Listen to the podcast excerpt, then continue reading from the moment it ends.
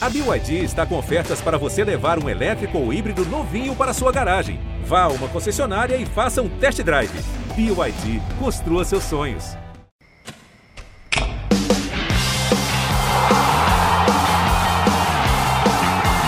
Primeira descida.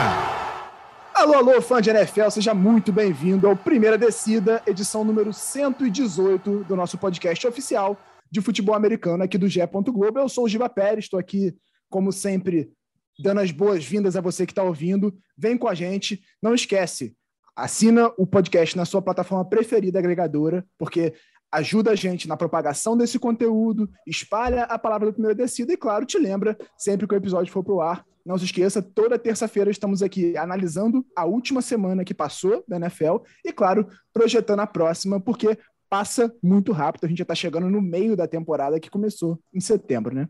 Comigo aqui mais uma vez, enquanto Clara Casé aproveita sua bye week na Itália, Adriano Buquerque. Seja muito bem-vindo a mais um episódio do Primeira Descida, Adriano.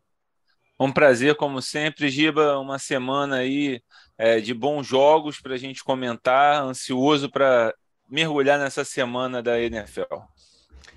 E se Clara Casé não está aqui conosco, a dinastia do Philadelphia Eagles está aqui conosco, porque é. a representante do esportismo, Jaqueline Lima, torcedora do Philadelphia Eagles, que triste certamente não está, é a nossa convidada da semana. Seja muito bem-vinda, Jaque. Olá, gente, muito obrigada pelo convite. De primeiro, já perdoa a voz da pessoa aqui, mas eu vou me esforçar para fazer com que vocês me entendam, entendam que eu estou feliz, entendam que eu estou invicta, entendam que a NFL poucas vezes foi tão bonita para essa que vos fala. o torcedor do Philadelphia Eagles tem poucos motivos para estar triste nessa temporada, realmente. E, Jack, aproveitando, antes da gente passar para a análise da semana, você está muito empolgado com esse Philadelphia Eagles, um time que, para mim, difícil ter críticas ao Philadelphia Eagles nesse momento. Fez uma pré-temporada quase perfeita, contratando muito bem, continua contratando muito bem ao longo da temporada. Como é que está a empolgação para esse time que até o momento é o favorito da temporada? Então, né, começamos a temporada, eu sabia que a temporada ia ser boa, mas eu não esperava tão perfeita. Então, assim, não tem como negar que eu já entrei no bonde, eu já entrei no hype. Eu acredito na possibilidade aí, pode escrever, tá? De um 15-2 fácil, assim, sem muitos problemas. Ou seja, esse é o nível então, First Seed é nossa, a gente vai decidir até o Super Bowl em casa, a gente chega no Super Bowl. Eu tenho algumas críticas, tenho algumas ressalvas. Acho que o Roseman, apesar do mágico que ele é e já ter conseguido aí alguns milagres, inclusive Robert Quinn por uma terceira e os Bears ainda continuarem pagando o cara, é, é, mostra muito do que o, o Roseman é como GM desse time. Mas eu acho que hoje, né, a gente tem aí a trade deadline, daqui a pouco acaba. Eu acho que ele ainda vai fazer alguma coisa e a empolgação está aqui, a expectativa é a melhor possível. Confesso que tenho alguns medos ainda, mas no mínimo a gente vai chegar numa final de conferência para deixar todo mundo boquiaberto, exceto os torcedores dos Eagles que já esperavam uma boa temporada. É, de fato, o Philadelphia Eagles é um time que acho que antes da temporada já estava é, de olho, era um time que fez bons movimentos e que tem talentos, especialmente depois das contratações que foram feitas. AJ Brown caiu como uma luva, está formando uma dupla espetacular Nossa, com Jalen Hurts, né? Acho que eu sou um dos grandes entusiastas de você buscar um wide receiver confiável para qualquer é, QB jovem e talentoso, porque a, faz muita diferença. A gente viu isso em várias situações na liga e continua fazendo diferença, e o Hurts é mais uma prova disso. Agora passando. Pode falar, Jack. E se tratando de A.J. Brown, ainda tem a questão do background, de que eles se conheciam, de que era uma coisa extra-campo também, de que já haviam jogado. Então, assim, foi realmente a adição que deu a segurança para o Hurts que ele precisava para fazer passes como ele fez essa semana, que foi, assim, coisa de maluco. Pois é.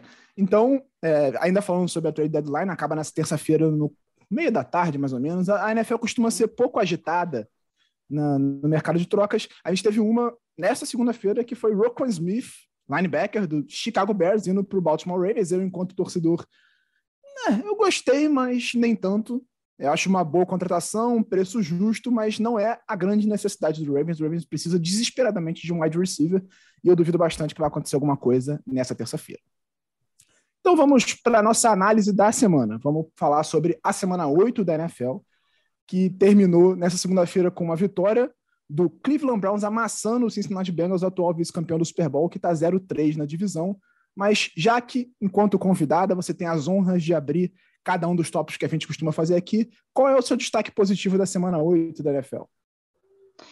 Eu quis sair um pouquinho da, da caixinha, da linha normal e resolvi falar de quem? Atlanta Falcons. Porque, assim, para mim foi um dos jogos mais legais de se assistir, é, que foi Falcons e Panthers nessa semana. E o Falcons ter conseguido ganhar aquele jogo depois de um começo assim meio complicado. A segunda jogada de Marcos Mariota já foi uma interceptação. Eles oscilaram bastante ali foi um show de field goal, extra point perdido nesse jogo. E no final, ainda assim, no overtime, eles conseguiram ganhar. E, pasmem, lidera a sua divisão. Uma divisão que tem ali o ex-super poderoso Tampa Bay Buccaneers, né, que era para estar tá ali liderando e no entanto não está. E eu acho que o Falcons, apesar de não ter é, um elenco estrelado como muita gente é, acaba deixando passar desapercebido até mesmo por conta disso. Está fazendo um trabalho decente, né? A, a temporada deles não está negativa nem está positiva, mas principalmente quando eles estão em casa, eles conseguem entregar bastante resultado. Eles estão 3-1 dentro de casa, das quatro vitórias que eles têm. Três foram dentro de casa. Marcos Mariota, apesar de ainda ter essa inconstância em passes, tem se apresentado como o aquele grande quarterback que ele é mais móvel, que todo mundo esperava, inclusive aquele menino lá que estava lá nos Eagles há muito tempo atrás, não vou evocar, né, senhor Chip Kelly, que acreditava e amava esse rapazinho. É, e Kyle Pitts, que é, para mim, a grande estrela desse time, né, um Tyrande que saiu num top 5 não tem como não ser estrela, dentro das suas limitações e das limitações da equipe, está conseguindo entregar. Essa semana, por exemplo, ele conseguiu uma quantidade de jardas por, por, por, recepção de 16 jardas, sabe, de média. Isso é uma coisa muito grande. É, ele marcou lá o touchdown dele, o time conseguiu jogar tudo bem, que o Panthers está aí no, no rebuild. É, só que o Falcons não se entregar como um time que está aí é, pensando no futuro já me deixam muito feliz e me surpreendeu a força que eles tiveram nesse jogo. Por quê? esse jogo não teve um líder é, por mais de uma jogada, assim, por mais de, de uma posse de bola. Eles te, tiveram trocas de liderança o tempo inteiro, até empatarem e ir para o overtime. Aí ali cada um errou um field goal, uma coisa horrorosa, mas aí depois conseguiram ali o field goal da vitória com aquele menino que a quinta série ama, né, o Ku, e levaram o jogo. Ou seja, me surpreendi positivamente por ter entregado um jogo divertido e por dentro da divisão não está morto mesmo com as suas limitações. É, o Atlanta Falcons é, para mim, uma das grandes surpresas da temporada, né? Assim, tudo bem que a divisão não tá grande, não tá muito exigente, digamos assim, né? Você tá 4-4 liderando a divisão, não é um nível de exigência muito alto, mas o Falcons não esperava absolutamente nada. Eu esperava que o Falcons tivesse que nem o Detroit Lions, assim, um 6, um 7. Então, para mim, é uma das grandes surpresas da temporada, liderando a NFC South e um time interessante de se ver, né, Adriano? Um time que tem uma força ofensiva até bem razoável. É um, é um time que é de, feito de contradições, Giba, porque é, tem muitos recebedores bons, né? É, o London, o Pitts, é, é o Bird. Não, não, desculpa, o Bird é do, do Panthers. o, o, mas enfim, tem outras o opções. O Bird é do Falcons. Não, o Bird é do Falcons mesmo. Então é, me confundi. É, é, é, o, foi, é um time com muitas opções é, de passe, mas com um QB que não é um grande passador. E que tem se caracterizado um time por correr muito com a bola e quase não passar. E me, isso me surpreendeu nesse jogo no domingo, porque o Mariota começou passando muito a bola e acabou passando quase 30 vezes né, é, a bola no jogo, quase fez, fez cagada, quase entregou o jogo numa bola do nada na prorrogação que ele resolve meter lá longe e venceu o jogo quando resolveu fazer o que ele faz de melhor, que é correr com a bola. Ganhou 30 jardas numa corrida, colocou o cu para Yonroku para chutar é, de, de perto para fazer o field goal. Assim, o jogo, cara, foi divertido, foi entretido, foi entretenimento, mas por boa parte do jogo, o jogo não foi bom, não, tá? Teve muito erro ali de passe, muito, muito three and out. O, o DJ Moore pô, ganhou vida no segundo tempo. O Dante Foreman também, pô, ganhou muito, fez três touchdowns. E, né, o, o, o Panthers perde a, a, partida de forma inacreditável, né? Porque o, o DJ Moore faz um TD numa Hail Mary a 12 segundos do fim e joga, tira o capacete, afasta o, o, chute do Ed Pinheiro, que a gente já sabe há muitos anos que não é um bom, um grande kicker, né? E erra o, o chute que seria da vitória, era um chute de extra point para ganhar o jogo. E ele erra porque vai para trás. E depois, dá 30 jardas, erra de novo. Depois do presente do Mariota, Mariota tem que mandar aí um, um vinho francês aí pro, pro Pinheiro para agradecer por essa vitória. Foi realmente um, um, jogo surpreendente e é isso, com uma divisão tão louca como está é, a NFL, a NFC South, é, acho que tem tudo aí para o Falcon, surpreendentemente, com uma tabela tranquila para o resto do caminho, de repente ganhar e ir para os playoffs mesmo. É, se eu chegasse aqui em setembro e dissesse que na semana 8 o jogo entre Carolina Panthers e Atlanta Falcons valeria a liderança da NFC South, vocês iam me internar. Então, Sim dá para dizer que é uma temporada bem atípica da NFL, é uma temporada que tem alguns resultados totalmente inesperados, mas que esse jogo realmente entregou entretenimento. PJ Walker fez um jogo decente, apesar da interceptação dele, que foi uma pick six, uma interceptação bem feia, diga-se de passagem, um erro terrível. Donta Foreman assumiu a responsabilidade depois que saiu o McCaffrey e jogou muito bem, tá jogando muito bem, tá fazendo a alegria do meu fantasy, inclusive. Muito obrigado. E o DJ Moore, se ele não pedir para ser trocado hoje, ele tem que ser internado, porque depois do que ele fez, ele vê o time perder ainda, realmente. Então, foi uma partida divertida e vamos ver o que, que acontece nessa NFC South, que é uma divisão, qualquer coisa pode acontecer, inclusive o próprio Tampa Bay Buccaneers se recuperar e ganhar, porque tá um joguinho é. só atrás. Passando tá para você, para ele pedir essa troca aí pro, pro Baltimore ir lá e, o Ravens não vai fazer buscar, isso. né? O Ravens não vai fazer. Gostaria, mas o Ravens não vai fazer isso. Passando para você, Adriano, quem é o seu destaque positivo da semana 8?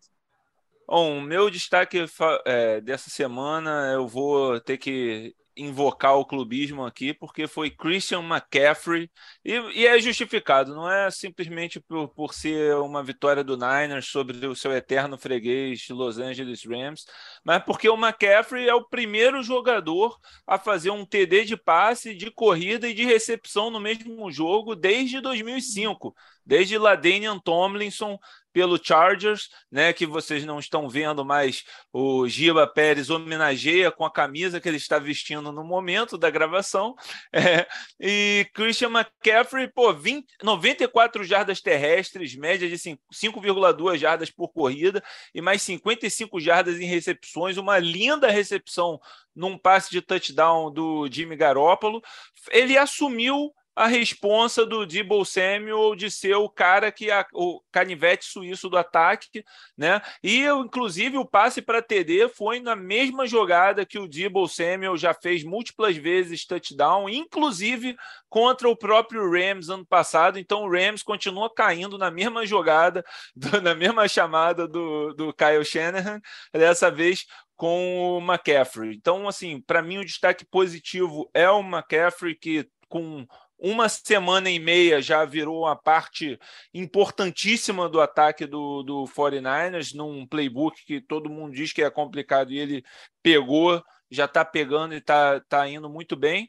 E eu queria fazer um destaque positivo também. Acho que, tipo, o Niners, claro, o Rams está muito mal, não está realmente de, de, tá decepcionando bastante nessa é, ressaca de Super Bowl, mas o Niners foi bem. O, o Jimmy Garoppolo teve um desempenho fantástico para ele, com só quatro passes errados, não foi interceptado e, pasme, acertou um passe longo numa go route pela esquerda, que é uma coisa que ele sempre erra há anos leva todos os torcedores do Niners à loucura e ele acertou o passe para o Ross Dwelly, que né, estava completamente livre, foi uma grande jogada, um sinal promissor. E o outro sinal promissor, a defesa, né, a partir do segundo quarto, voltou a ser aquela defesa dominante que vinha sendo na primeira metade da, da temporada.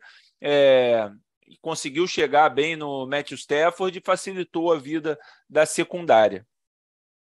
É, assim, que o Christian McCaffrey tem talento para ser uma das principais armas desse ataque do 49ers, eu acho que isso não surpreende ninguém, né? A gente sabia que ele tem esse talento. A grande questão do McCaffrey, desde que chegou na NFL, é ficar saudável. Isso é um problema.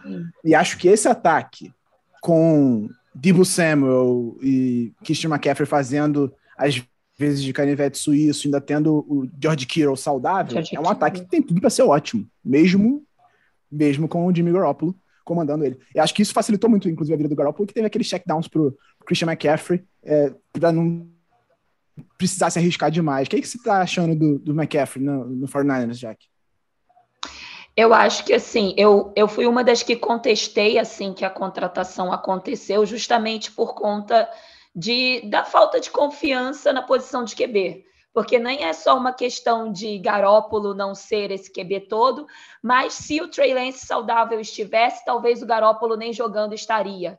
Então, assim, essa indecisão na posição de QB me trazia um pouco assim de é sério que o, que o Niners está dando esse all-in, nem sabendo quem é o quarterback direito deles. Só que, assim, observando esses dois jogos que o Niners fez já com Christian McCaffrey, o primeiro contra os Chiefs, que a gente sabe que é uma das grandes potências da liga há muito tempo, será por muito tempo, e é, não é nenhum. Né, não é nada desesperador você perder para um Chiefs, independente de que situação seja.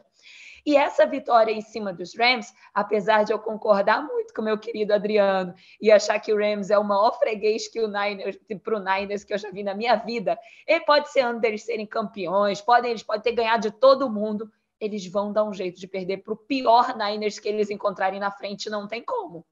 Mas, ainda assim, é um campeão defendendo o título. E o Niners mostrou que, dentro da NFC, eu vou me, vou me mostrar uma potência, vou brigar sim nesses playoffs.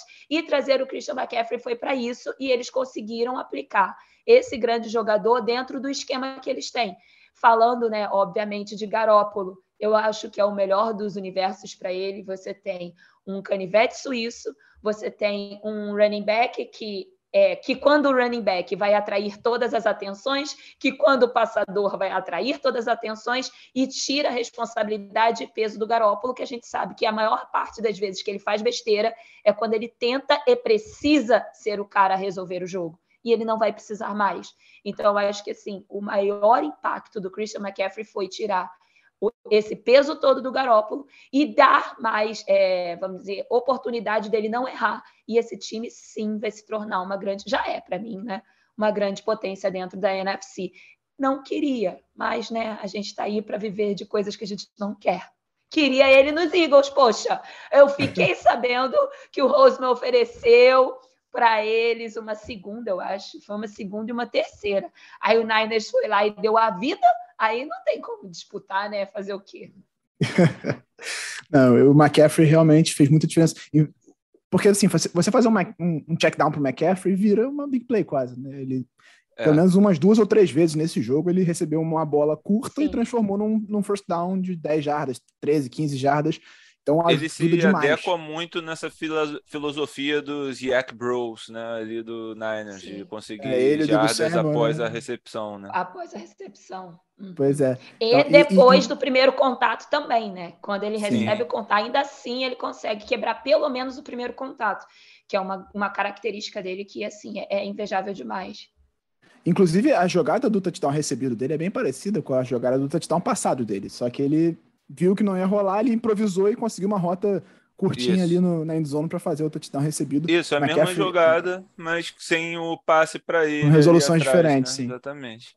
Mas ele chama a atenção da defesa. Então é um jogador muito bom, eu gosto muito do McCaffrey, só precisa ficar saudável, e essa é a grande questão do 49ers nos últimos 10 anos. Agora, passando para o meu destaque positivo, eu precisamos falar sobre Minnesota Vikings. Vikings entra na temporada sempre cercado de uma certa expectativa, que é o time que pode fazer frente ao Green Bay Packers na divisão norte da Conferência Nacional, que é um time bom, mas que na hora do vamos ver não consegue entregar, e esse ano está entregando, entregando muito. O Minnesota Vikings está com seis vitórias e uma derrota, liderando com sobras a divisão norte, e assim, diria que praticamente uma vitória encaminhada na divisão norte, né? Eles estão 3-0 dentro da divisão, então já tem vantagem do desempate. Eles ganharam do Packers. O Packers tem cinco derrotas e só três vitórias. Praticamente, o Vikings tem o, o, a faca e o queijo na mão para ganhar a divisão norte e garantir uma vaga nos playoffs da próxima temporada. É um time que é, trocou de técnico, trocou o comando, o general manager trocou também, e que está fazendo um grande trabalho nessa temporada, principalmente nas trincheiras. Eu acho que é o que me chama mais atenção. O Minnesota Vikings, nesse momento, é um dos times com melhor proteção de passe, principalmente nas pontas da linha. Então, o Kirk Cousins, que é muito criticado, às vezes excessivamente criticado, eu acho ele um bom quarterback, é tratado como um quarterback ruim. Obviamente, não acho o Cousins é, top 5 da liga. Isso aí não. Ele não é um quarterback elite, aquele quarterback que você gostaria de ter na sua franquia para os próximos 15 anos, um, um, um quarterback é, diferencial, mas ele é um bom quarterback e é tratado muitas vezes como um cara ruim. Não, ele não é ruim. E com a estrutura que ele tem ao redor dele, ele é o suficiente para o Minnesota Vikings ser competitivo e chegar aos playoffs e, quem sabe, arrumar uma graça nos playoffs. Você não precisa que seu quarterback seja elite durante toda a temporada, você precisa só que ele seja elite na parte decisiva do campeonato, que são os playoffs. Então, o Vikings, nesse momento, tem um jogo terrestre muito forte, com o Dalvin Cook, uma boa proteção ao passe, tem um dos melhores recebedores da liga, se não o melhor, no, Adam, no, no Justin Jefferson. Tem o Adam Thielen complementando, que é um bom wide receiver também, e tem uma defesa que é uma das que melhor pressiona na temporada. Zedarius Smith lidera a liga ao lado de Matt Judon em sacks, e então é um time que pode e vai dar muito trabalho ao longo dessa temporada Acho, ganhou do Arizona Cardinals por 34 a 26. Nem foi o melhor do, do, do, dos jogos do Vikings nessa temporada. O Cardinals teve chances de vencer. Inclusive, teve uma posse ali para tentar um empate na reta final, mas o Kyler Murray não estava num grande dia. Foram duas interceptações para ele. O jogo terrestre do, do Cardinals, mesmo tendo o Kyler Murray, não empolga. É um jogo fraco. E acho que isso joga mais ainda pressão sobre o Kyler Murray. E mesmo tendo o DeAndre Hopkins jogando uma barbaridade, que não é uma surpresa, porque ele joga demais, mas foram 12 recepções em 13 alvos para 159 jardas e um touchdown do Denver Hopkins, voltando de suspensão, segundo jogo só dele de volta. Ainda assim, o Minnesota Vikings foi lá e venceu, jogando em casa, e está numa situação bem confortável para vencer essa divisão norte da Conferência Nacional. Olho no Vikings. Porque a gente fala muito pouco desse time, eu acho. Acho que a gente tem que dar os louros a um time que não se esperava que fosse estar tá tão confortável na liderança da divisão nesse momento. Né? Então, Giba, a gente é, a gente falou deles quando eles venceram do, o Dolphins. Eu fiz tipo eu, eu fi, é, fiz questão de, de falar deles porque eles estavam 5 e 1, né? Eles tiveram o bye week. É, assim, com certeza tem que ser reconhecido, tem que ser dado crédito, e eles eram um time que ano passado, nos últimos anos, na verdade, perdiam esses tipos de jogos, né? Mas o, isso que também é, ao mesmo tempo, é o que mantém a gente, assim, não 100% convencido que o Vikings é um time para entre aspas para valer.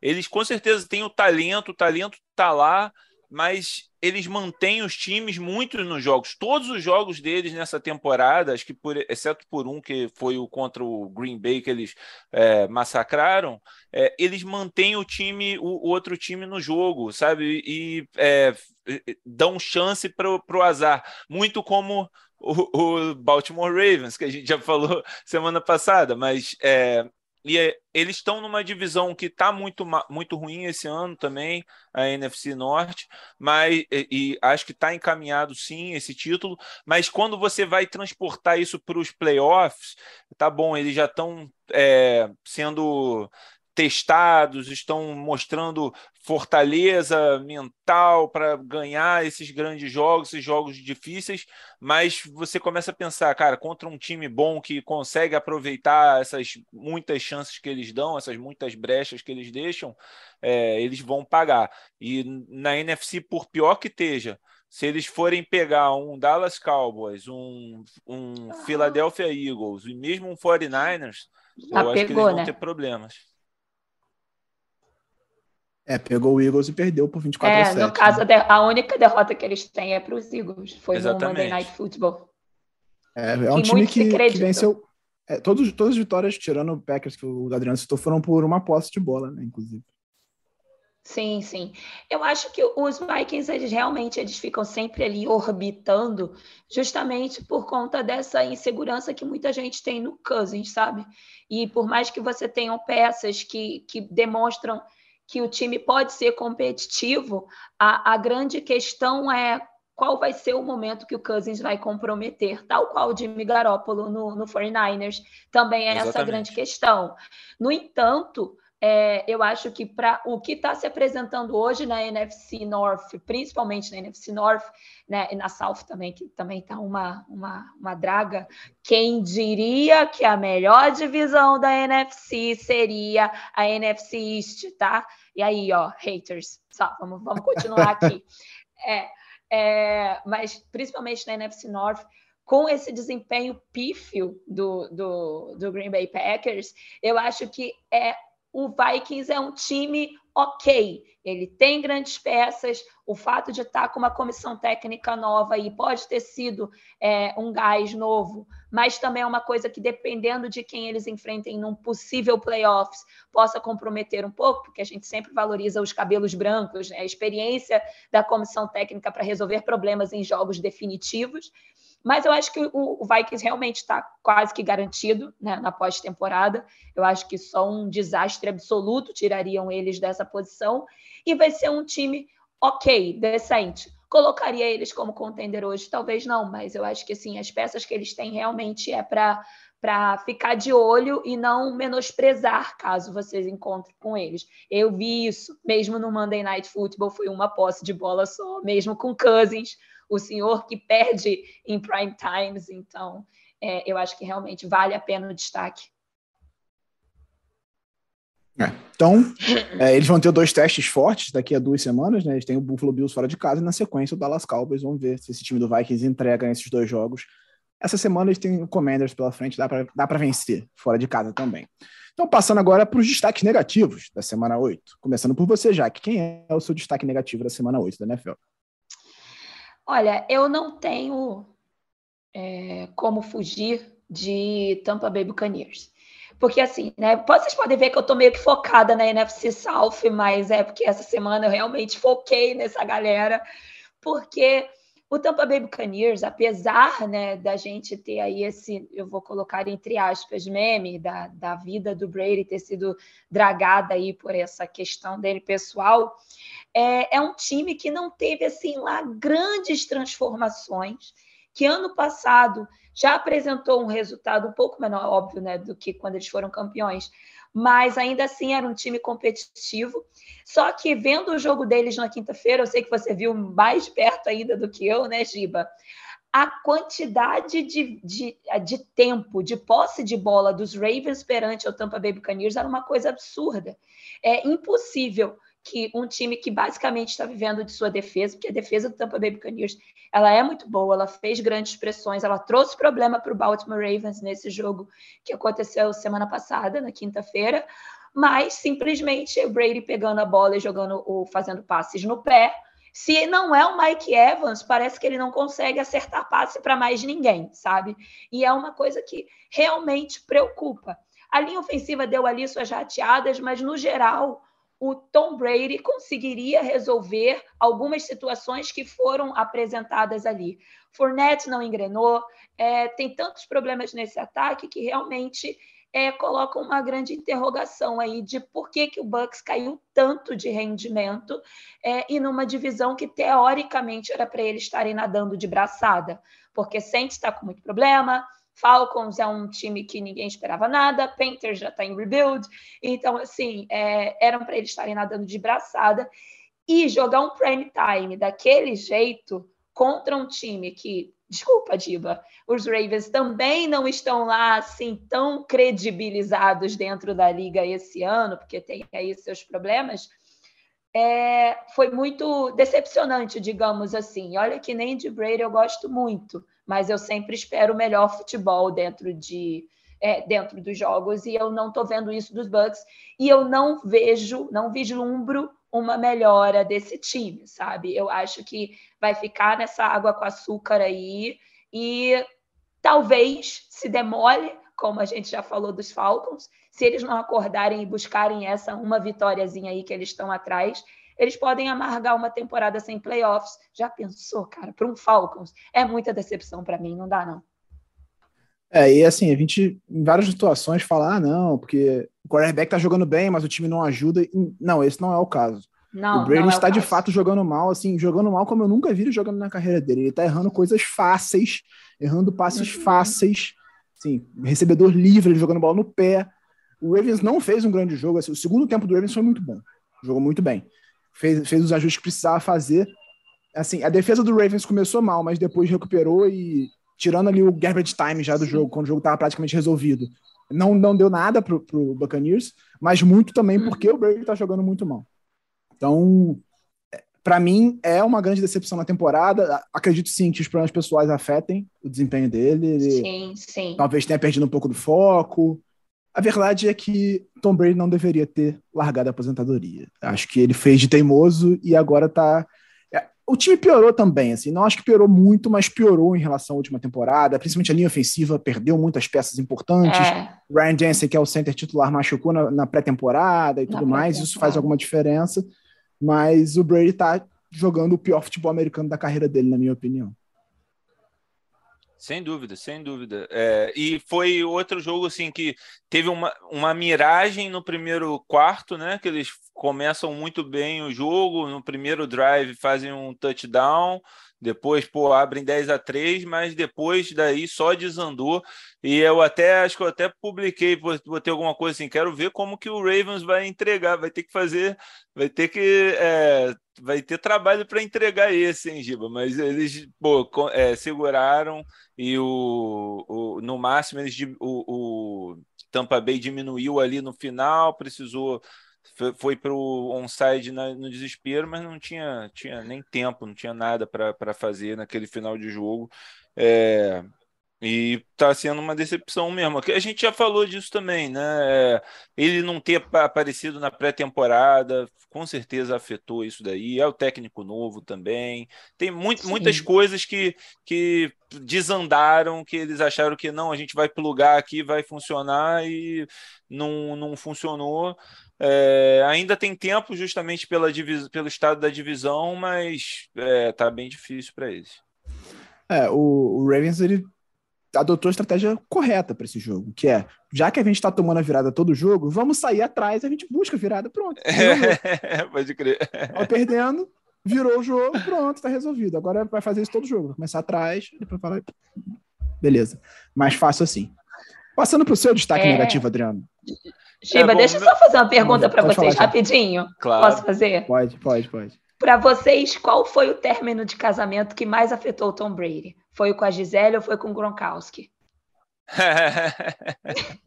Difícil, Porque assim, foi ele perdeu, ou ele perdeu os dois basicamente ali que juntos, sabe, na mesma temporada, e o homem desapareceu. Eu ainda acredito que o Gronkowski faz mais falta para ele do que agir em campo, tá, gente? Em campo, em campo ele faz muito mais falta. Mas acho que a combinação dos dois, né? Você perder dois é... de uma é. vez, realmente ninguém segura. É. A gente não tem a amostragem sem, sem, sem um dos dois, né? É, só, só com um, né?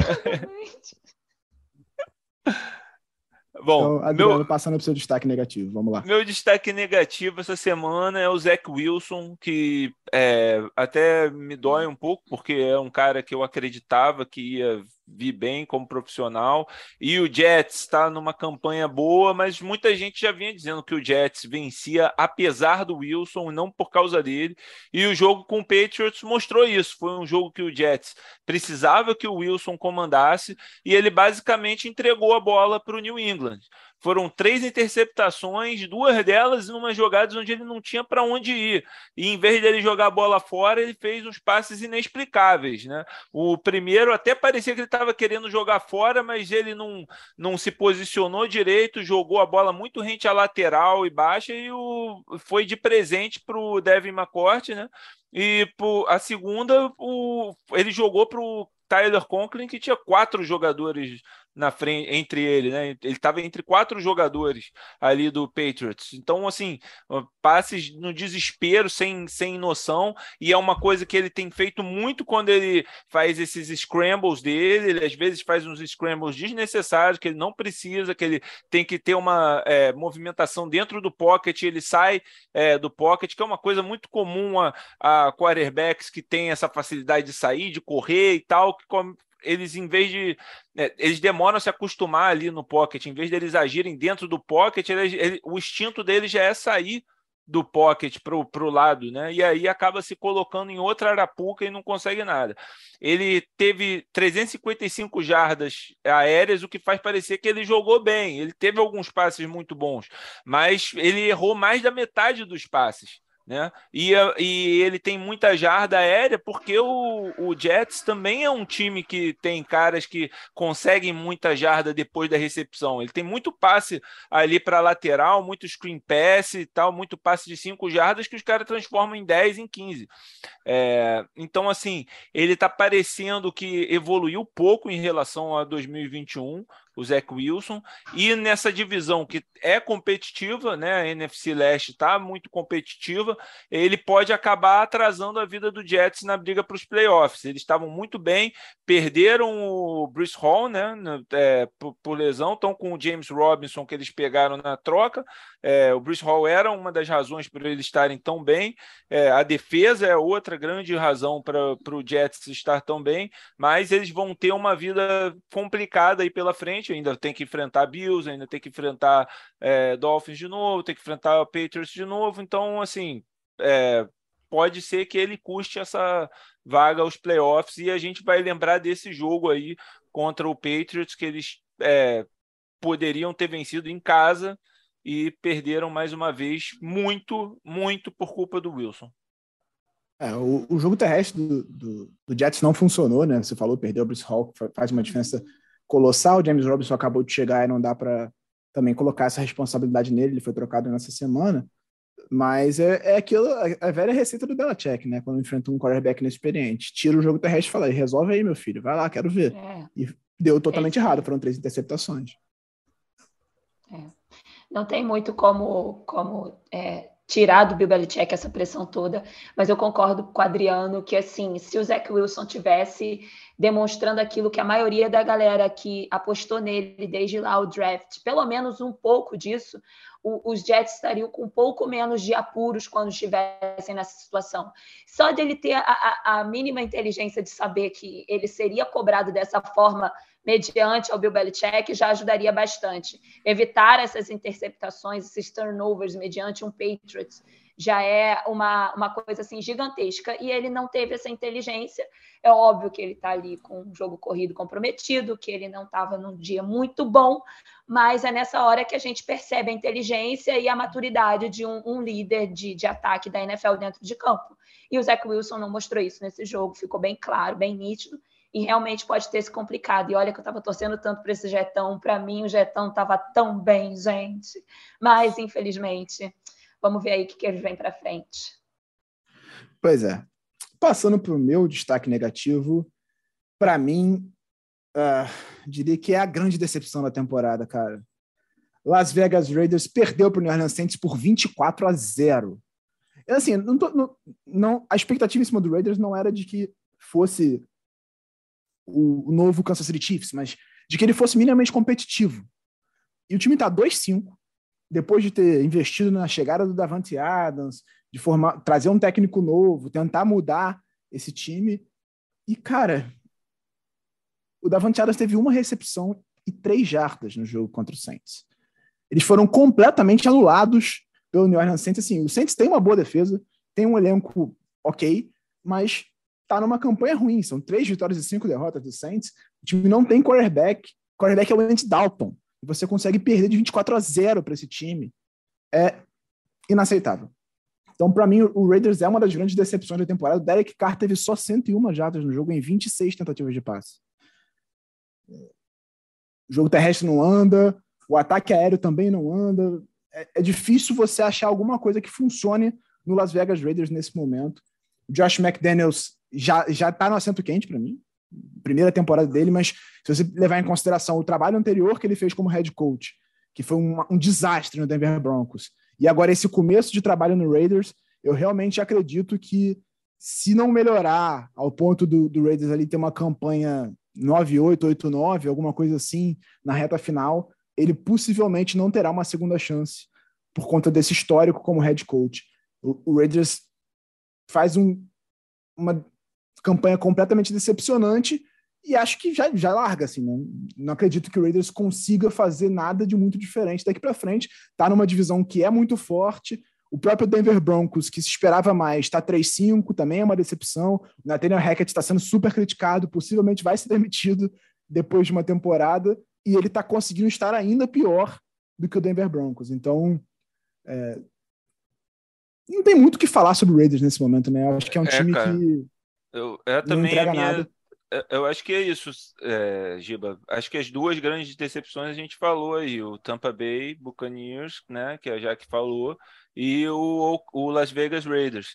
É, como você disse, foi, foi investido um time que, pô, ano passado venceu jogos bem, com cheio de crise, venceu jogo, jogos bem com técnico interino, foi para os playoffs, pô, deu um teste forte lá para o Bengals e, pô, esse ano com o Davante Adams, pô, você nem mencionou Chandler Jones, foi trazido também para reforçar aquela linha defensiva que já estava boa ano passado e, cara, foi amassado, amassado, foi, foi uma vergonha. E, tipo, uma semana depois do Josh Jacobs ar, ar, arrebentar, é, só, só corre 10 vezes com ele. Tá bom, tá atrás no placar, mas, pô, vamos usar o cara, né? O cara tá, tá bem no, na temporada, tá, o cara começou a correr bem, quase não correram com a bola, estavam atrás desde o começo também, né? Derek Carr, decepção, acabou indo para o banco no final, porque já não tinha o que fazer. É realmente uma atuação patética do, do Las Vegas. É, e vale ressaltar que o Raiders não tem uma escolha de primeira rodada no ano que vem, porque trocou pelo Davante Adams, né? Então é um time que nem para ir para uma reconstrução consegue, a não ser que ele comece a trocar jogadores agora para é, ganhar a capital de draft no ano que vem. É um time que realmente o torcedor do das Vegas Raiders deve estar de cabeça inchada nessa segunda-feira, nessa terça-feira, né? E nessa é. semana, pensando que vai ser difícil esse time. E é um time que, ao longo dos últimos anos, tem sido assim, né? Ele cria expectativa, mas na hora do vamos ver não consegue entregar. Esse ano eles até estão, vamos dizer assim, não criando muitas expectativas, na verdade, né? Porque os jogos são realmente jogos bem ruins. Esse de que você perde de zero é uma coisa que mostra muito. Só que, assim, eu vou até expandir um pouquinho a discussão e vou falar que a minha decepção não é nem com o Raiders, a minha decepção é com essa divisão inteira. Estou falando da ah, minha sim. expectativa, né? Sim, a minha certeza. expectativa era de que essa fosse a grande divisão da NFL esse ano e a gente está vendo um Denver Broncos patinando, patinando não, né? Derrapando, um Chargers patinando, sim, o Chargers que patina, o, o Chiefs ali mantendo a sua é, a sua liderança, mas também não é uma coisa que encha tanto os olhos, e o Raiders literalmente sentindo agora, tardiamente, na minha opinião, essa mudança de, de, de comando na sideline. Porque para mim essa é a única é, explicação, porque dentro de campo as coisas não estão nem piores do que estavam no ano passado, era para estar tá melhor com a chegada do Devante Adams e nada aconteceu, na verdade só piorou. E a gente, bom, eu acho que Josh McDaniels talvez esteja um pouco mais na reta por não estar comandando o Russell Wilson, né? Porque quem está comandando o Russell Wilson realmente vai pagar muito mais caro por não entregar o resultado, mas eu concordo muito com você de que esse problema passa muito pela sideline, de que eu acho que a gente não tem uma perspectiva de melhora. Eu, particularmente, eu vou usar o que você falou do Cousins, eu vou falar para o Derek Carr. Eu acho que o Derek Carr, às vezes, é muito subestimado. Eu acho que ele é um quarterback bom, obviamente, que eu não quero ele para minha vida é, do meu time. Vamos pagar 15 anos. Mas eu acho que também ruim ele não é, se você olhar números, se você olhar jogos. Só que esse ano ele não está conseguindo entregar. É, eu até eu vou até abrir aqui essa pergunta, porque eu não vi esse jogo. Eu vi que o Steedham entrou. Foi por causa de lesão Sim. ou porque eles se jogaram a toalha mesmo? Ah, é porque o jogo estava basicamente acabado. É. Jogaram a toalha, já estava perdido. Mas, ó, Eita, é, então... Tá assim, eu, eu, concordo contigo muito já que a, a, a, divisão é uma decepção. Todo mundo esperava que a NFC, que a AFC Oeste ia ser, porra, a melhor divisão do futebol. Que ia ser o que está sendo a NFC West, né? Exatamente. A gente esperava que a NFC West fosse o que está sendo a NFC Leste nesse momento. Que está sendo a NFC Leste. E o, o, Kansas City, eu acho que é o único que está entregando mais ou menos o que a gente esperava. Também realmente não estava tudo isso, mas acho que na última rodada, né, antes do bye contra o Niners, se encontrou. Já tinha meio se encontrado contra o Bills, né? Mas o Bills é o Bills. Foi um jogo parelho lá cá, e contra o 49ers começou a mostrar que, é, que pode ser aquele rolo compressor que a gente sempre espera do Chiefs. Mas é, o resto da divisão, o Chargers, é um, para mim, se enquadra numa decepção, né? Porque a gente esperava muito mais do que está entregando, assim, né? Tinha gente dizendo que o Chargers ia ganhar a divisão e agora está tá bem difícil para eles ganharem a divisão ainda. O Chargers eu acho que entra naquele clássico problema do Chargers, do 49ers, do Ravens, de sempre, né? Lesão, muitas né? e muitas e muitas lesões Lesão. que perde jogadores importantes, isso faz muita diferença. É. Então, mas ainda assim, o, o próprio Herbert está jogando bem, mas não, tá, não deu o salto que se esperava dele. E o, o Chiefs, ele.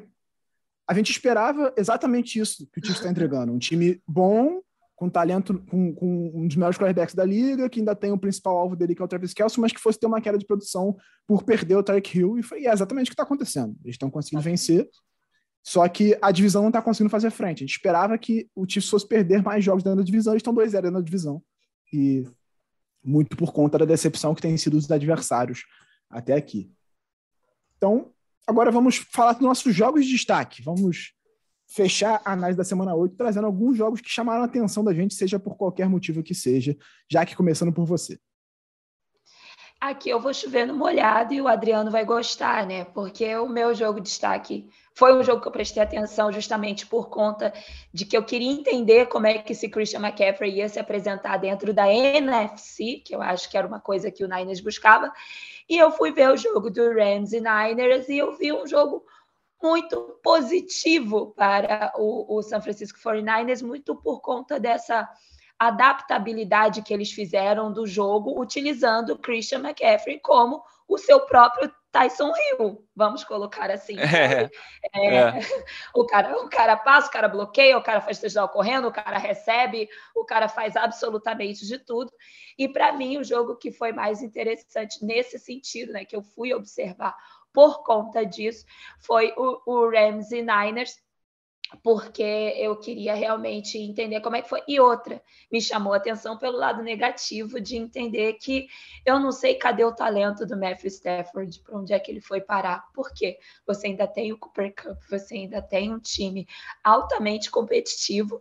É, a defesa do, do Los Angeles Rams não tá uma defesa que é, como é, é até pecado eu falar isso, né? Porque os caras ainda têm Aaron Donald, mas você olha para a defesa do, do, do, Los Angeles Rams e você acha uma coisa transponível. Não é mais aquela coisa que você acredita que vai ter que abrir a caixa de Pandora para poder passar por eles.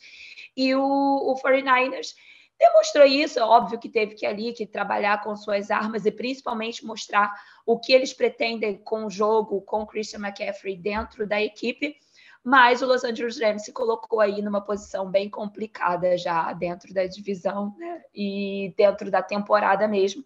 Por isso que esse jogo me chamou bastante atenção e assim, infelizmente eu gostei do que eu vi do Niners, porque né, agora eles se tornaram os meus rivais diretos. É. É, e estou um pouco decepcionada assim com o Los Angeles Rams, porque guardada devido às proporções, eu também tenho aí um, um carinho por esse time. E eu acho que não vai ter muito muito que ser feito para o Rams assim de diferença daqui para frente. Deve se classificar, deve ganhar jogos, mas eu não vejo aí esse punch de alguém que está defendendo o título na temporada. É, o Rams tem três vitórias e quatro derrotas na temporada, não estaria nos playoffs. E vai precisar melhorar muito. Acho que é o ataque, principalmente. A linha ofensiva, para mim, é o que pega ofensiva. mais nesse Los Angeles Rams. Assim, é uma linha ofensiva realmente ruim. É. é. aquela história, né? A gente falou, a gente fala disso há anos sobre o Rams. O Rams deu o all-in, conseguiu o título. Só que agora vai ter que pagar o preço. Esse é. preço tá vindo assim, porque eles não têm é, condição no espaço salarial de investir muito no time, porque está pagando várias estrelas que conseguiu através das trocas, e não tem escolhas de draft, porque eles gastaram as escolhas de draft para trocar por esses jogadores. E aí foi perdendo peças e não consegue repor essas peças. Perdeu, por exemplo, o Andrew Whitford, nessa temporada que Sim. se aposentou depois do título. É, essa é a principal. Essa é a principal perda, com certeza. Faz muita diferença para o Stafford ali a, a presença do, Whit, do Whitworth e ele foi jantado de novo pela, pela DL do, do Niners. E é... agora, quanto ao Niners, eu já estou otimista novamente. Acredito que o Niners agora vence, só, vence todos os jogos até o final Meu da Deus. temporada, não nos playoffs, playoff é outra história, mas eu estou muito otimista. Assim, se você vê a, a tabela, a gente tem agora Dubai, depois do Dubai, pega o Chargers, é um jogo difícil, mas é, é no Levi's, vindo de um bye e com jogadores retornando, né? A expectativa do Dibble voltar, do Eric Armstead voltar. É, então, assim, tem o, o time está voltando, né? O Jason Verrett também deve voltar, que vai reforçar a secundária.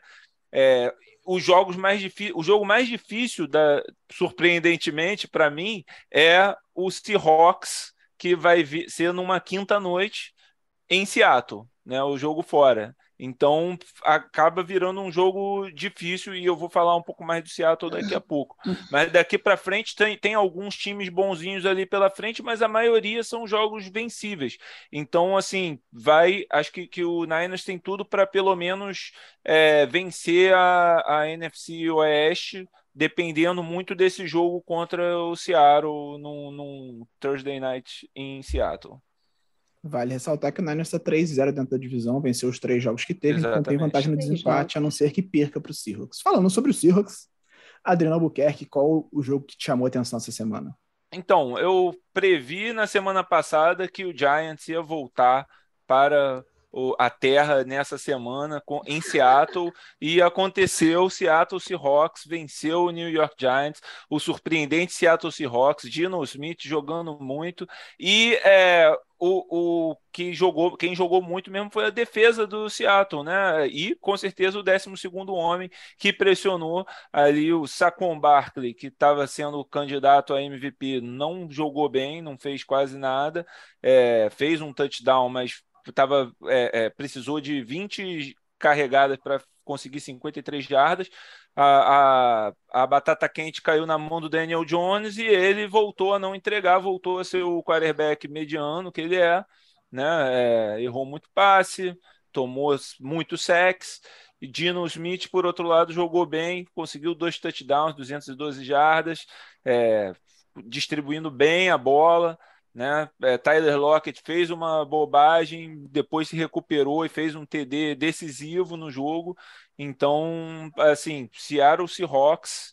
E, e, foi um jogo que foi parelho também, né? Só no último quarto que o Seattle conseguiu abrir e deslanchar no jogo. É, então, assim, Seattle realmente surpreendendo, mais uma vez mostrando a força do, do seu 12 homem. New York Giants, né? Toma uma, uma é, segura a bola aí, um choque de realidade, um pouco, um choque de realidade, é. mas também não, não, não quer dizer que eles vão agora, tipo, ah, vão perder tudo e tal. É, eles claro, dentro da divisão deles, contra Cowboys, provavelmente perdem de novo, contra Eagles, perdem de novo, mas eles vão ser competitivos. Eles têm, vão enfrentar Texans, vão enfrentar Lions, vão enfrentar Commanders duas vezes. Então, assim, vão enfrentar Colts. Eles têm tudo para ir para os playoffs ainda. Mas foi uma boa para dar uma, é, uma sossegada ali no facho e eles entrarem um pouco nos eixos de novo. Acho que o diferencial nesse jogo, e é um diferencial que tem sido para o Seahawks ao longo da temporada, inclusive, eu acho que é um time seguro. O Dino Smith não é um gênio, mas ele é um quarterback seguro, ele faz o feijão com arroz muito bem, ele não coloca a bola em risco. Não é ele encontrou dele. o nicho dele como game Exatamente. manager agora, né? Ele administra bem esse ataque. É um ataque que tem um jogo terrestre bom. Agora tá se reencontrando ali com o Kenneth Walker depois da lesão do Rashad Penny. O Walker nem jogou tão bem nesse jogo, mas teve um touchdown. E vai ganhando a batalha de turnovers. Isso faz muita diferença. Foram dois fumbles recuperados no time de especialistas, não foi a defesa do, do Seahawks, mas o Rich James teve dois fumbles em, em retornos. E isso Aliás, fez muita obrigado por levarem o Rich James. Vive, já, já tinha esse problema há muito tempo. Muito obrigado, Giants. Pois é, então não foi, não foi um jogo de muitos pontos, né? Mas foi um jogo bem seguro e é o que o Seahawks tem feito nessa temporada. É, eu acho que o Seahawks está mostrando literalmente o que ele falou, que é a força desse 12 homem. E eu sempre falei uma parada que, assim, enquanto você tiver Pete Carroll e Russell Wilson, tema Seahawks. E agora eu tô vendo que basta só um Pete Carroll. É óbvio que não é um, um time contender, que tem aí grandes ambições, mas é um time que incomoda. E é um time que sempre vai incomodar, independente de que situação seja, porque justamente eu acho o Seattle Seahawks um time muito bem treinado. Eu acho que muito dessa questão do Geno Smith ser, é, de estar se mostrando, na verdade, um cara sólido, que ele não é maravilhoso, mas ele também não é aquela, aquela coisa horrorosa que a gente às vezes ficou no imaginário né, do torcedor, eu acho que passa muito por conta do, do trabalho de sideline, de como eles colocam ele em campo, de como eles dão as oportunidades, de como eles dão as jogadas. E eu acho que é isso que o Seattle Seahawks vai se demonstrar até nos seus piores momentos de elenco e de, de temporada, por, muito por conta disso que eles têm na sideline chamado Pete Carroll, que o velho é enjoado. O velho não está aí a esse tempo todo à toa, né? É, parece que é, é, Russell Wilson saiu pro Denver Broncos, o Denver Broncos tá 3-5. O Seahawks sai e se livrou do Russell Wilson, tá 5-3. Quem será que era o Vamos- problema, hein? Vamos falar de casamento? Vamos falar de casamento de novo? Sim. Quem saiu perdendo nessa separação, hein? Quem perdeu a separação nesse caso? Pois é. Seahawks é um time muito bem treinado, tem um excelente treinador e tá mostrando isso mais uma vez. Não tô dizendo, não- brincadeiras à parte, não, não que a culpa fosse do Russell Wilson, mas o Seahawks está mostrando que bem, é bem treinado e isso faz muita diferença. Mais Mas eu uma vou vez. fazer uma parte rapidinho, tá? Mas a culpa do Broncos estar nisso não é só de Nathaniel Hackett, também é de Russell Wilson. Sim. Ponto. Sim. A culpa Sim. também é dele. Tem boas peças, tem uma linha ofensiva decente, tem bons recebedores, ele não consegue jogar bem. A verdade é essa. Para fechar a nossa análise da semana 8, o meu jogo de destaque, que Miami Dolphins e Detroit Lions. 31 a 27. O Detroit Lions, para mim, é o rei do entregar entretenimento na NFL. Ele perdeu seis dos sete jogos que ele jogou até agora, mas ele sempre entrega um jogo bem divertido. E o Dolphins mostrando que quando tem o Tua Tagovailoa saudável, ele ganha. Simples assim. O, o, o, o Tua jogou cinco jogos na temporada. O, o, Dolphins ganhou quatro deles e o que perdeu foi o jogo que ele saiu machucado com uma concussão no meio no Thursday Night Football contra o Cincinnati Bengals e ali o time estava perdendo por uma posse, mas não conseguiu mais recuperar depois que ele saiu. Então, o Tua saudável faz esse time vencer. Foram 382 jardas, três touchdowns. Nem foi o melhor jogo dele na temporada, mas foi um bom jogo do Tua.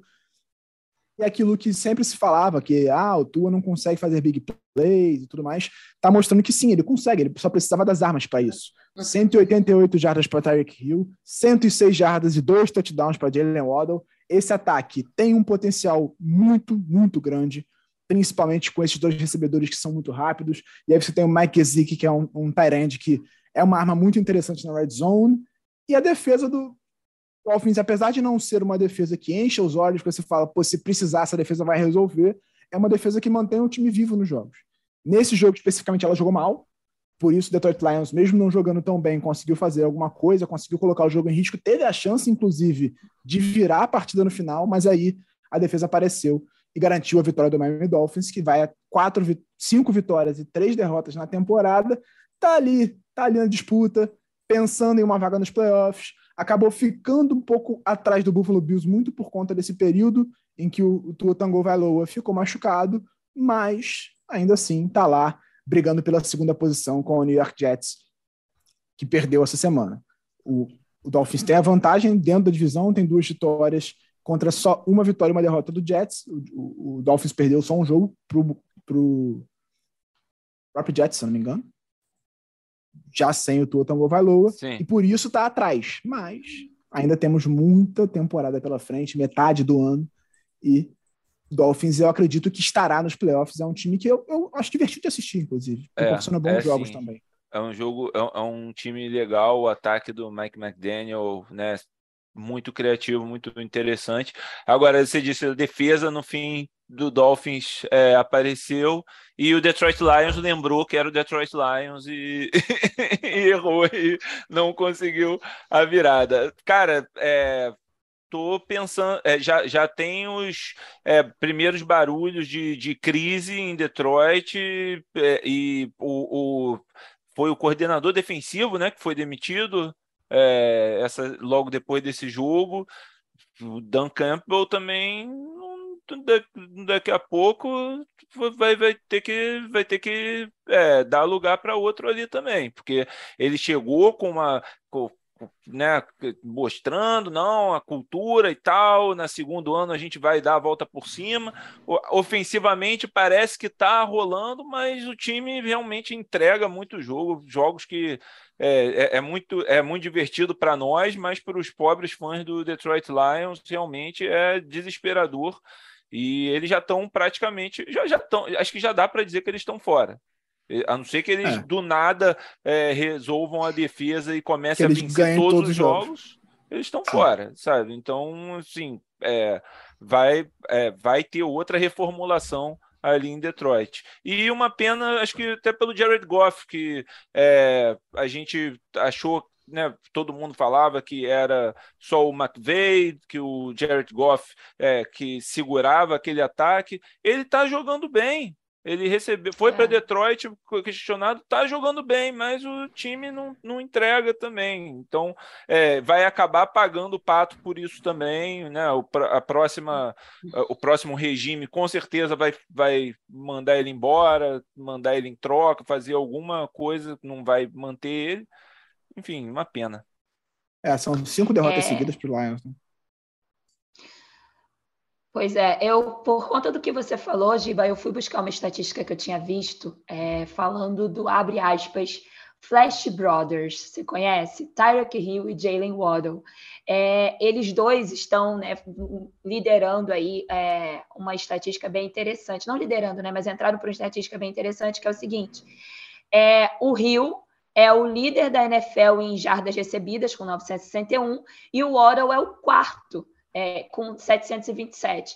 E a última vez que um time teve um duo de melhores recebedores no top 4 foi o Marvin Harrison e o Red Wayne em 2006, quando o Colts foi o quê? Campeão. Você quer se iludir, Dolphins? Pode começar a se iludir. Tem estatística para isso, você tem, né? Na verdade. E tem mais. O Du junto, né? Eles estão com 1.688 jardas recebidas é, e eles são o primeiro Du, eles são o Du que conseguiu a maior quantidade de jardas combinadas nos primeiros oito jogos da temporada da história da NFL.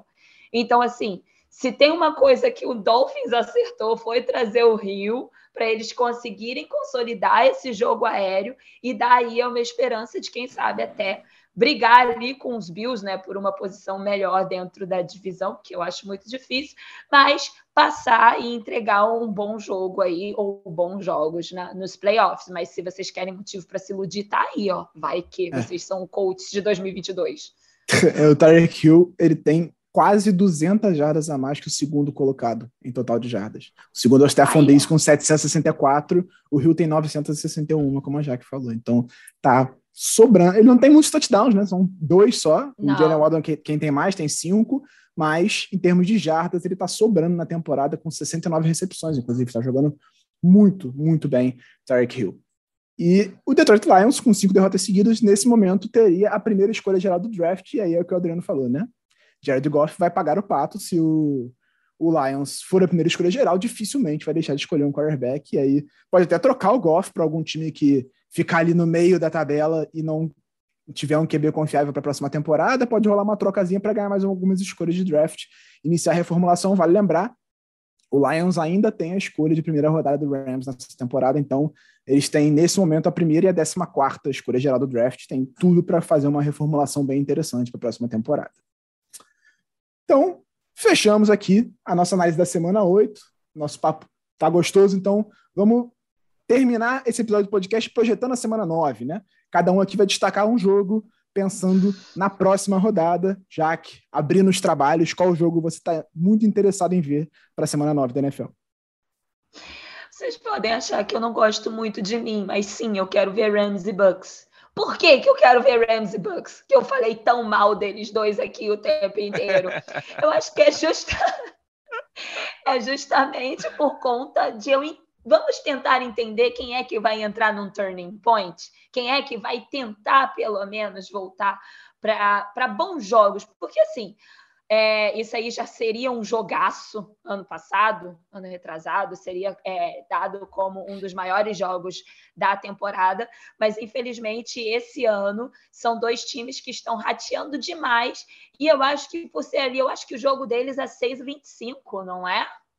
Eu acho que é é, o jogo ali da, do horário que não é o horário mais disputado, o horário onde vai estar passando tudo quanto é jogo, eu acho que vale a pena dar uma olhada justamente para entender se tem alguém ali que está realmente se rearrumando. Esse jogo que vai acontecer, eu acho que vai ser na casa dos Bucks de novo. É, é. Em Tampa Bay. É, em Tampa Bay. E se o Bucks perder o segundo jogo em casa, né? Porque o da semana passada já foi em casa contra os Ravens e eles perderam, vai para mais um jogo em casa. Eu acho que vai ser é, dizer muito do que, que vai acontecer para o resto da temporada dos Bucks. E para os Rams, a mesma coisa. Eu acho que se você não for capaz de você ganhar de um time que está com tantos problemas, é, digamos até extra-campo com o Tom Brady, é, vai ser muito complicado se consolidar dentro da temporada daí para frente. Então, assim, garanto jogo bom? Não, mas vai ser um jogo para você entender como é que esses dois times vão estar aí para frente, entendeu? Para ver se realmente a gente vai ter é, uma virada de algum deles dois. É, basicamente pode ser o enterro de um dos dois times, né? A verdade é essa. Os dois estão mal, é, e aí uma é derrota pode enterrar de vez a temporada de um deles. Você, Adriano, qual o jogo que você destacou para a semana 9 da temporada regular da NFL? É, Chargers e Falcons, é um confronto de estilos. O Falcons, né, que a gente já mencionou no episódio, que está é, razoavelmente bem na temporada, e é um time que tem tudo para fazer um, o Chargers trabalhar, né? Porque é um time que corre muito a bola, pode manter o Justin Herbert mais tempo ali na sideline e é, está jogando em casa de novo, né? Então, assim, é um, um dos jogos que eu acho mais interessante dessa temporada. Chargers precisando da, da recuperação, tá vindo de bye também, então é, quem sabe dessa o, a gente vê o Chargers de vez de verdade nessa semana ou se vamos ver o Falcons executar a, a perfeição o seu plano de jogo e vencer surpreendendo todos. Vale lembrar que a partir de sábado começa o horário de verão nos Estados Unidos. Sim, então, os jogos três, começam né? às três horas da tarde, não mais às duas, como vinham começando.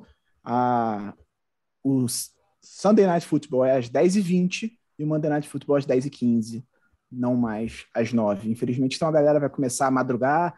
Talvez é. esse ano, imagino que vai ter horário de verão para gente também. Sim. Então, daqui a pouquinho começa o bonde da madruga a ficar até duas horas da manhã, manhã acordado. Duas, três horas é. da manhã acordado. Pois é. Então, agora passando para o meu jogo de destaque, é um jogo que já foi final de conferência, é um jogo que a gente viu nos playoffs muitas vezes nos últimos anos e é Tennessee Titans contra Kansas City Chiefs. O Titans não é um time que empolga nessa temporada. Você não olha o jogo do Nets e fala, meu Deus do céu, que time sensacional. O Titans que brigou pela first seed, que teve a first seed na última temporada, que já fez final de conferência recentemente. É um time, novamente falando, como a gente falou do Seattle Seahawks, é um time muito bem treinado há anos. O trabalho da comissão técnica é espetacular. E o Kansas City Chiefs é o Kansas City Chiefs. Mas o Titans, mesmo sem empolgar, está 5-2, né? Uhum. Venceu cinco dos sete jogos que fez até aqui. Ninguém fala muito sobre o Tennessee Titans tal, mas vamos ver. Eu quero muito ver esse jogo. É o Sunday Night Football desse domingo. E o jogo é em Kansas City, então o Chiefs é bem favorito, jogando lá especialmente, que estádio muito barulhento, com a torcida empolgada e tudo mais. Mas esse Tennessee Titans, mesmo sem ter o Derrick Henry estelar, como a gente viu nos últimos anos, né? A gente sempre falou muito sobre o Derrick Henry dominando a liga no jogo terrestre, correndo muito e carregando esse ataque uhum. até, né? É um ataque que dependia demais dele.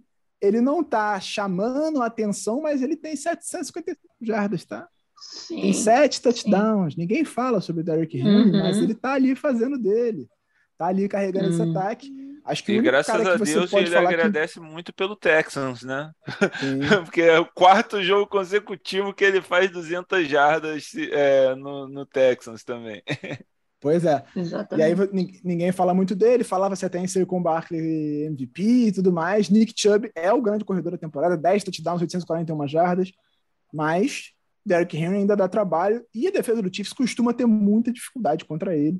Então, estou curioso para ver esse jogo, vamos ver é o, acho que o, o grande holofote do Titans na temporada. O Titans tá comendo quieto por enquanto, mas se ganhar do Chiefs no horário nobre fora de casa, aí eu acho que já muda completamente a expectativa sobre esse time para a temporada, né? É, eu acho que é o grande jogo do, da semana, com certeza. Né? A gente é, poderia ter destacado alguns outros, né? Tem Bills e Jets, mas aí eu acho que vai ser um atropelo do Bills. Apesar dos dois estarem com boas campanhas, serem rivais divisionais né? Mas é, eu acho que esse é o grande jogo, com certeza. Outro confronto de estilos. E vamos ver se o, se o Chiefs engrenou mesmo ou foi fogo de palha. Enfrentando uma defesa muito bem treinada, como a gente falou. Exato. Então é, então é isso, né? Chegamos ao fim dessa análise, mas ainda temos o nosso tradicional quadro.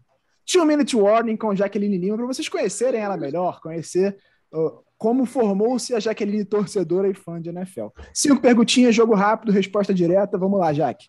Começando hum. o Two Minute Warning. Qual o seu jogador favorito na história da NFL? Pode ser atual ou pode ser já aposentado. Amigo. Ó, chegou a hora de ser clubista. Brian Dawkins, Jason Kelsey e Braden Graham. Não dá é para escolher, não dá para escolher um. não dá para escolher um justo. Por que você escolheu o Philadelphia Eagles como seu time, Jack? Como boa botafoguense que sou, vou usar o clichê. Eu fui escolhida, ok? Não foi eu que escolhi. É, mas é, aqui tentando defender a galera aí dessa parada de que todo mundo fala aí de modinha, modinha, modinha. Gente, torcedor só se forma geralmente quando o time tá ganhando e ponto. E comigo não foi diferente, só que assim, foi há muito tempo atrás. Comecei a assistir a NFL lá atrás, em 2002, e foi uma época que o Philadelphia Eagles ganhou a divisão por quatro, cinco anos consecutivos, inclusive culminando num Super Bowl que a gente perdeu para os Patriots, não lembra? Em 2005.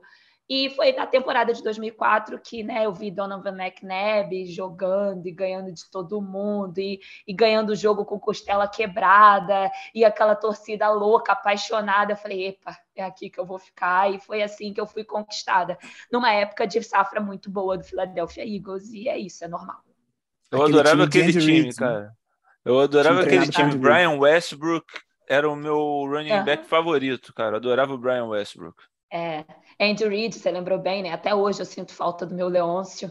Eu entendo que ele precisou sair, era época, já estava uma década no time, já não estava funcionando mais, mas o coraçãozinho dá saudade ainda. Ainda mais quando eu vejo ele no Chiefs ganhando tudo. Poxa, não podia é. ter ganhado com a gente, cara? Pelo amor de Deus. Mas no Eagles, ele, por mais que o McNabb fosse bom, ele não tinha é. Patrick Mahomes no, no Eagles, né? Um jogo marcante para você, Jaque. Ah, cara, eu vou trazer é, recente mesmo, porque aí é bom que a galera já traz para a memória. Não tem como não falar do meu Super Bowl, né? Pelo amor de Deus, gente, pelo amor de Deus uma revanche quase 15 anos depois. Eu vi o primeiro Super Bowl que a gente perdeu para os Patriots e ver aquele jogo com aquela consistência. E para mim, todo mundo fala de Philly Special, Philly Special, ok, jogadaça, muito, muito bom. Mas o strip sack do Braden Graham foi o que nos deu o título e foi onde eu comecei a chorar e só parei no dia seguinte. Então, assim, para mim, aquele jogo é uma coisa inesquecível. Eu já contei em alguns podcasts, é, eu estava doente naquele jogo. Teoricamente, eu não poderia pular, eu não poderia gritar, porque eu estava com um cisto gigantesco dentro da minha barriga e corria o risco de estourar. E o meu marido tentando me segurar, me agarrar enquanto eu pulava igual uma louca. Então, assim, quase que o Eagles me matou, mas não me matou. E aquele jogo foi o jogo mais, mais louco da vida. Aquele jogo foi sensacional. Eu te entendo porque eu tomei bronca da síndica no, no, no retorno do Jacoby Jones para touchdown no Super Bowl 47. Eu comecei a pular dentro de casa, e o vizinho de baixo reclamou, obviamente, com razão. E aí a síndica eu tava no... dá uma segurada. Eu estava no, no, no, evento né, da, da patrocinadora e eu perdi meu celular. Alguém achou meu celular, porque eu pulei igual a louca. Alguém achou meu celular, viu que estava com a foto do Eagles e minha, aí foram atrás de mim e me devolveram um anjo. Mas assim, até meu celular eu perdi naquele dia. Se você pudesse ter qualquer jogador em atividade no seu time, qual seria, Jaque? Vamos pela need do meu time? É... Pelo estilo Derrick Henry. A gente precisa de um running back que, que seja um cara físico, forte e que consiga transpor é, as defesas que se prepararem mais para isso. A gente sabe que o Eagles tem hoje um jogo corrido forte, é, mas a gente ficar só com Miles Sanders, Boston Scott, eu acho que falta é, aquela pitadinha de LeGarrette Blunt para a gente ganhar o Super Bowl tal qual em 2017, sabe? E eu acho que esse cara, que é o tanque, o porrador que poderia ganhar essas jardas e ser a nossa referência de running back é o Derrick Henry. Tô sonhando muito, tô, mas é a vida, né? E para encerrar, eu acho que você já deu um indício de qual vai ser a resposta. Se você pudesse mudar o resultado de um jogo na história da NFL, qual seria esse jogo? Dá uma olhada lá no Super Bowl de 2005 e você vai ver qual é o jogo que eu mudaria o resultado. Aquele jogo, cara, meu Deus do céu, foi um desespero. Acho que foi 40, foi 30 e pouco. Tem que lembrar o resultado, porque eu não lembro exatamente o resultado. Eu sei que, assim, foi um jogo que me trouxe muito. Ai, o Giba tá buscando para mim, para me trazer memórias é, tristes. Foi tipo uns 10 momento. pontos de diferença, se não me engano. Foi, foram 10 pontinhos. É, foi pouco, foi 30 é. Foi pouco. 24 a 21. Isso, 24 a 21. Quê? Não, é 24 a 21, exatamente. É, porque o, o Patriots acho que abre, o Patriots abre 24 a 14. 24 a 14 o, e a gente faz um touchdown. Faz um 21, é. É, a gente faz um touchdown e morre por aquilo ali mesmo. Então seria esse o resultado. Muita coisa teria sido diferente, mas eu teria sido campeã muito antes, teria aguentado muito menos piadinha, né? Teria passado por um tempo menos nebuloso na minha vida, né? E assim, alguns torcedores do acho que foi das coisas mais legais da época do nosso Super Bowl. É, que isso deve acontecer com alguns outros times que ainda não têm o Super Bowl. Era a manifestação da galera homenageando pai, mãe, que já tinha falecido, que não tinha visto ainda um time ganhar o Super Bowl e tal. E, assim, foi uma coisa absurda na época do, do Super Bowl do Eagles, do Super Bowl 52.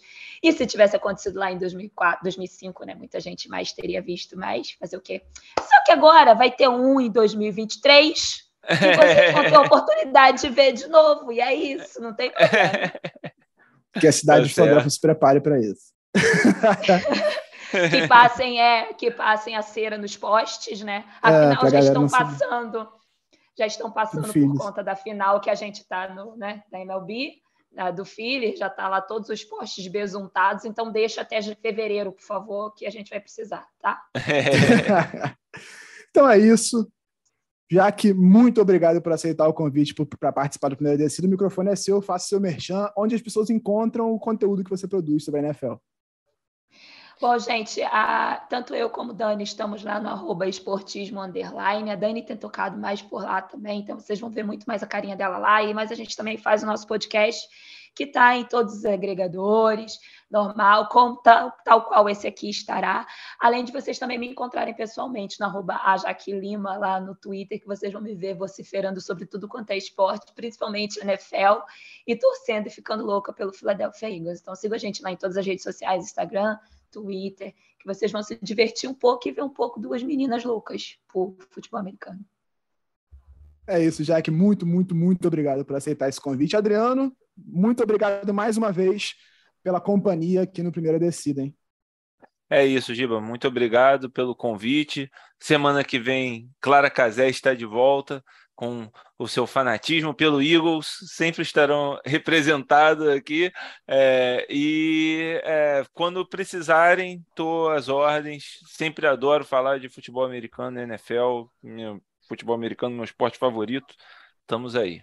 Então é isso, a você que ouviu o primeiro descido até aqui, muito obrigado pela audiência, muito obrigado pela companhia. Não esqueça de seguir o primeiro descido no seu agregador favorito de podcasts, ativar as notificações para receber lá a mensagenzinha sempre que o podcast for pro ar. A gente tem um episódio toda terça-feira trazendo os destaques da última semana da NFL, a projeção para a próxima e estaremos aqui na próxima terça-feira, eu e Clara Casé de volta da Bye Week remunerada. Muito obrigado pela companhia.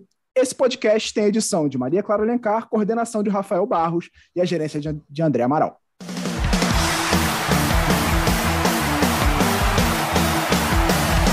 Primeira Descida, o podcast do GE sobre futebol americano.